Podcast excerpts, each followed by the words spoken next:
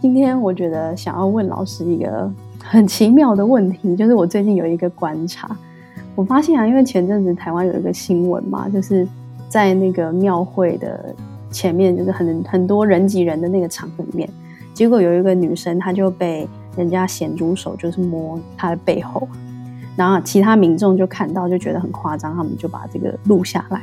可是就是这个女生本人居然被摸了很久，然后自己都没有感觉。就是她真的没有感觉，是别人去跟他讲说，你被人家这样子就是上下其手乱摸一通，结果他自己都没有感觉。那我就在想说，怎么会有人这么对于自己的身体嘛，就是敏感度很低的？这也让我想到说，因为我前阵子从纽约回来，然后我也是很深刻感觉到说，哎，跟我两年多前疫情前去纽约那个治安，纽约的治安变差非常多。就去查了数据之后，发现真的就是犯罪率提升非常多。但是呢，如果你去问持续在这两年多前的时间内住在纽约的人，很多留学生啊，然后在那边读书的人，他们是没有什么感觉的。他们觉得没有啊，差不多。可是实际上是真的变严重很多。然后我就在想说，很想跟老师聊聊，说关于这种大家好像对于周遭环境啊、自己的身体，甚至自己的情绪。是敏感度很低的这种状况，就是这会不会影响到什么更多面向是我们没有发现的？有啊，其实不是每一个人的感受敏锐度都这么高的。好，但是我我想分享的其实是现在的环境的改变啊，不管是自然也好，或者是身体的疾病等等这些也好，甚至身心的疾病。所以，其实我还蛮建议大家，尤其是有听到这集节目的朋友们呢，我们可以来练习自己身体的敏感度，还有一个自我觉察。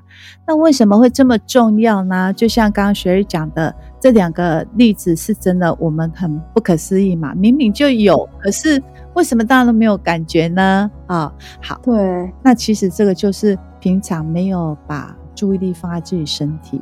好，就是你没有去，呃，感受到那个，比如说空间环境、自己身体的这些变化，那久而久之呢，你就会变成无感，对，你就会变成无感哦，那就会像你刚刚在谈的那两个，你看到了实际的现象一样。对，可是如果真的是无感的状态，嗯、我其实觉得回想自己以前，好像还没有这么多可能。关注自己的身心状态，好像也确实会，好像就没有感觉。就是我好像也不知道自己现在状况是好还是不好，或是呃，就是哪里不舒服，或就是没有感觉。那如果真的没有感觉，就是我们又该怎么办？那我觉得可以练习耶，因为哈，当你愿意练习的时候，也是因为你自己开始重视你爱自己的时候了。像尤其是上班族哈，有时候我们会觉得说，哎。好像我现在有点尿急，然后你可能手上的事情还没有做好，那你就会想说：“哎，我来忍一下，忍一下。”到最后，这个人会变成一个机制，一个自动导航机制出来哦。好，那你就想啊，好，等一下忙完再去。好，还是说我现在肚子饿了？哎，可能我不知道要吃什么。啊，想着想着，哎，就过了。哎，过了之后，哎，好像嗯也没那么饿了。对不对？好，所以呢，一些你常常忍一下的状态，就觉得那个没有什么、嗯、哦，还在我的范围里面，我都可以接受。这个就就会没有什么的状态。还有一种状态就是，你看气候在变的时候，有没有出去？比如说现在你穿了一件外套，可是太阳已经出来了，而你会觉得说服自己，我很热，我把外套脱了，我还要在手上还要再拿一件外套，嗯、好麻烦哦。我们会这样，嗯。那其实像这件生活当中的那一种忍一下、等一下没关系，其实它会先造就你身体的啊、呃、敏锐度，它会钝化掉。现在是还会感觉到身体有冷或有热，可是之后就是没有感觉这样。你的 range 会越来越宽，宽到最后别人会觉得，哎，那怎么这么热的天你还穿外套？你不热吗？你会说还好。所以你的敏感度、你的敏锐度，你要从哪里开始？嗯、先从自己身体练习开始。我觉得这个的话，在生活当中也很好，就是你不用再刻意怎么样，就是你随时的呃日常的生活，那你就可以去做到这一点了。可是，对老师觉得，如果说我们对于自己，就假设说我们真的已经就没有对于自己的身体状况都没有感觉，然后很没有这种。就是敏感度很低，可是它会造成什么样的影响吗？就是一般我们都会想说啊，也没关系啊，好像就是，呃，就是我就常常穿着厚外套啊，好像也还好。那这真的对我们的生活或是对我们的状况，就是造成影响。当你的身体，当你的身体不舒服的时候，那个不舒服是在你可以忍受的范围的不舒服，你觉得还好。啊，比如说我们用外外套脱外套这件事情好了，我觉得脱了外套也还好，我忍一下。可是，在这个过程，也许是十分钟的过程，你就到家了。这十分钟的过程，你会有点热的感觉，可是又有点呃两难，想要拿下来又觉得太懒了。所以这时候你的身体状态呢，其实它不是在一个最舒适的状态。那不是在一个最舒适的状态的时候，如果试想，我们试想，这时候刚好有一通电话打来，好，那他可能要叫你，可能呃，妈妈要叫你买什么东西回去，这时候你的口气会怎么样？好啦，就等一下再说啦，我知道啦，你的口气一定会不知不觉会变得不耐烦，对不对？嘿。那这个只是老师现在生活当中一点点小例子哦。那我们如果再把这个故事延伸下去，会怎么样？你长久以来你都没有感觉到你的身体的变化的时候，到最后你的思想就会有一些怪怪的哦。怎么怪怪的？你就会觉得，比如说，我可以没有觉察到我的身体的改变，然后你的情绪也不知不觉受影响，嗯、对，对不对？哎，好像我们上一次有谈到情绪的堆叠这个部分嘛，好，你的情绪就慢慢慢慢的这样被堆叠上来，那之后你就会有一种不耐烦啊、哦，嗯、好，会有一种不耐烦个性之后，后来呢，你就会你的身心灵的灵，你就会有一种思想的错误。嗯、什么叫思想错误？就会把事情挑简单的做，不要烦我，讲重点，对，不要烦我，你讲重点。对，你跟我讲，我会去做、嗯、啊，类似像这样子的，其实那个身心灵已经开始在慢慢受一些影响了。嗯、但是你会觉得那没有啊，还好啊，对，会有这种会有这种想法出来嘛？嗯，是一种累积的，好像亏待自己，然后让自己其实是一直是很不舒服，很不舒服，然后一点点不舒服，一点点不舒服，一直累积起来的那种。对，那你的生活就没有朝气的啊。对不对啊？好像都哦，可以就好了，呃，随便呃，可以就好了，这样你就没有朝气了。哦，对，在这里老师有想到一个案例，呵 呵我们这个案例呢，其实他就是可以忍受身体 range 很大的人，嗯嗯。那因为呢，他有一天在洗澡的时候，他发现他的左大腿怎么变那么细，跟右大腿不一样了，就是两条腿的粗细差很多。那他一直都没有发现。但是洗澡的时候那一天不晓得怎么，就是让他发现了。后来他才有一点紧张，嗯、因为那个那个差太多了。慢慢的就是大家去看医生检查，那医生一定问他嘛，他就说哦，前阵子就是左脚有点痛。那我就想说，嗯，贴个药膏啊，或者是没事，反正我都还是可以走动的。嗯、所以长久下来呢，他的右脚嘛就去承接，就是身体有代偿作用嘛。他的右脚呢，就不知不觉在走路的时候，他就比较用力，等于重心就放在右脚。那左脚长期就闲置在那里，然后他就没有没有发挥的机会，所以他的肌肉当然也会缩小啦。嗯，对。那透过这个，他才慢慢觉得，哦，怎么那么厉害？怎么没有发生什么事情？我的。大小腿怎么会差那么多？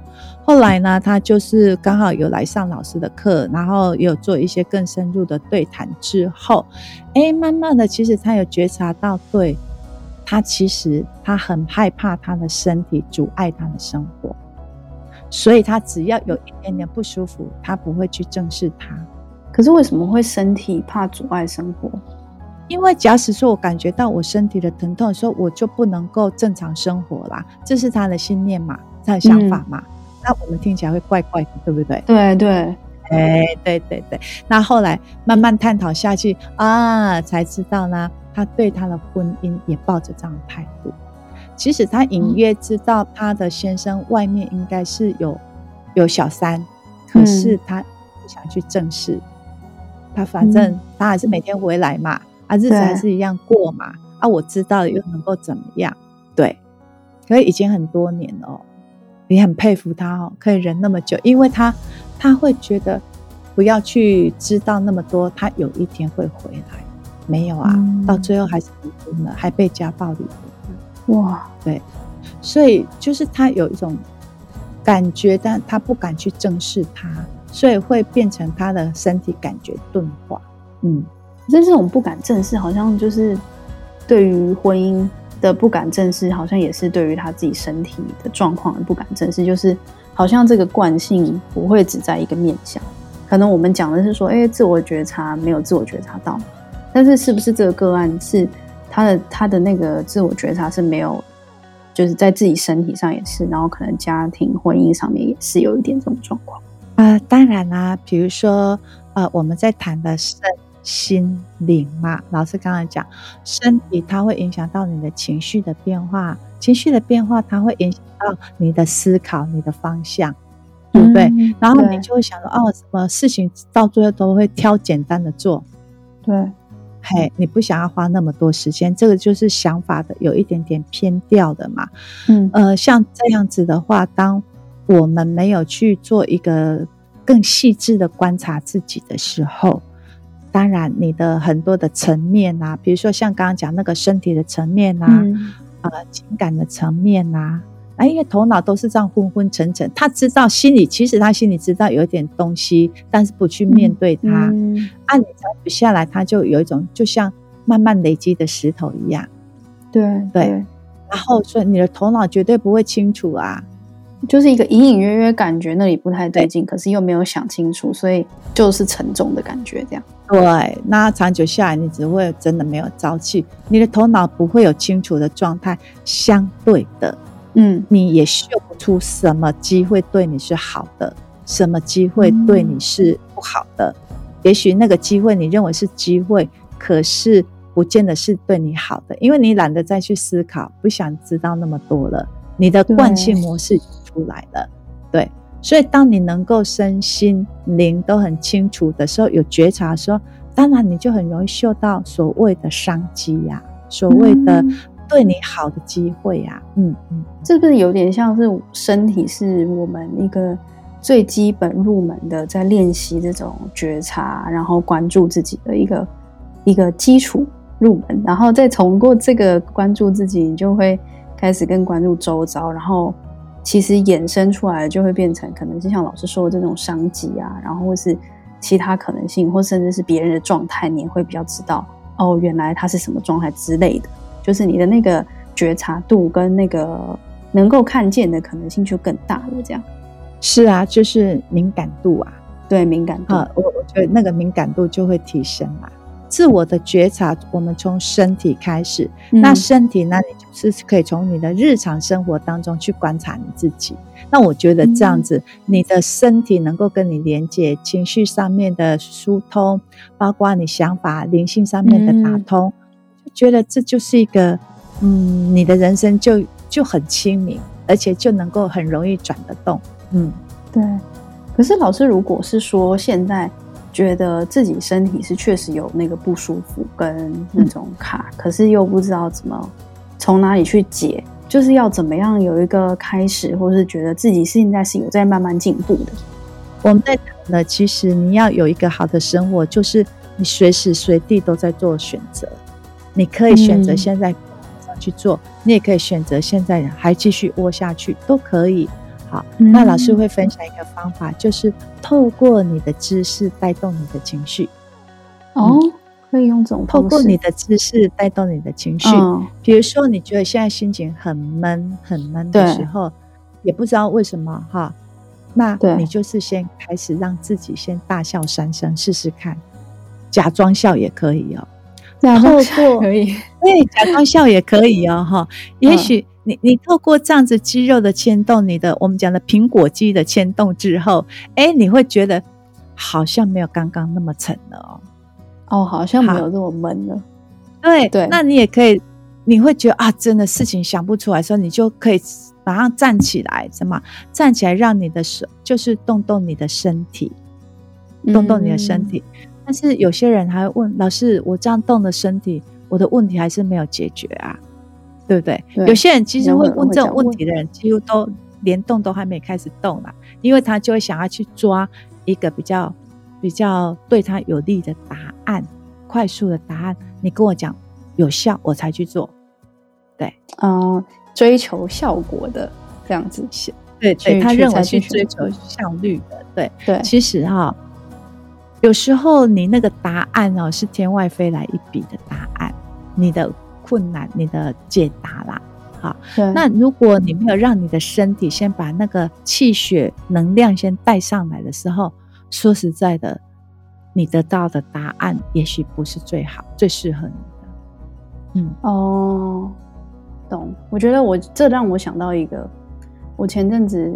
呃，生理期的时候，然后一直脖子后面一直很不舒服，但是其实不舒服很久了，然后每次生理期来也都不舒服，但是那一次就是也已经坐在沙发上发呆很久了，我就想说算了，那就随便 Google 一下，就是那个电视上 YouTube 吧，看一下那有没有什么伸展的影片，然后就找了一个很安静的影片，想说伸展看看，结果我那那个影片其实没有很长啊，十几分钟，然后做，可是其中有大概三个动作，我发现对我来说。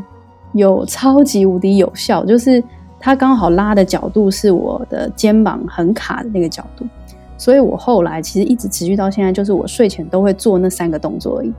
可是这好像就是老师刚刚说的那种，你去动一动，然后在那个时间点可能就会有就会有适合你或什么。可是就是你要先给自己这个选择，去嗯去让自己是有机会变得比较舒服的，然后是去照顾自己，那才会有那个。那个契机跟那个可能性哦，当然当然，其实真的，你先自己先动起来，其实奇迹它是会在后面发生的。你不可能不动起来，你生命的奇迹会发生，不太可能。所以我说，我们人随时都有选择的权利，有选择的的自由，就是这样。你可以选择继续窝着，你也可以选择就在这当下，哎，你大笑三声，让你的苹果肌堆积起来。试试看，这个就是很好转换情绪的一种很好的方式。嗯，好，那所以老师刚刚讲到，就是那个知道自己处在什么状态，然后我们就可以去选择。然后我再补充，是老师刚刚讲那个苹果肌，老师之前也有跟我讲过，说要我去心情比较闷的时候去买棒棒糖吃。我也觉得是一个很可爱的方式，就是一个。就是我今天就有买棒棒糖，我就真的觉得 心情变好了。是一个小事，但是你真的会觉得，就是那个朝气跟那个开心，就整个就会被点燃的感觉。生活的朝气、生命的能量是很重要的。嗯，你只要把这两个照顾好的话，即便你遇到再再难的事情，在你的感受上不会那么沉重。哦，有那个能量。然后，反正这些难事都是小事，就去做就是了。对对对，好，有今天可以，大家可以去买棒棒糖，然后就会觉得 那就什么事情都不是难事，这样。是的，是的，OK，好，谢谢老师今天的分享，谢谢，很开心跟各位聊生活当中的觉察。嗯，我们下次聊哦，拜拜。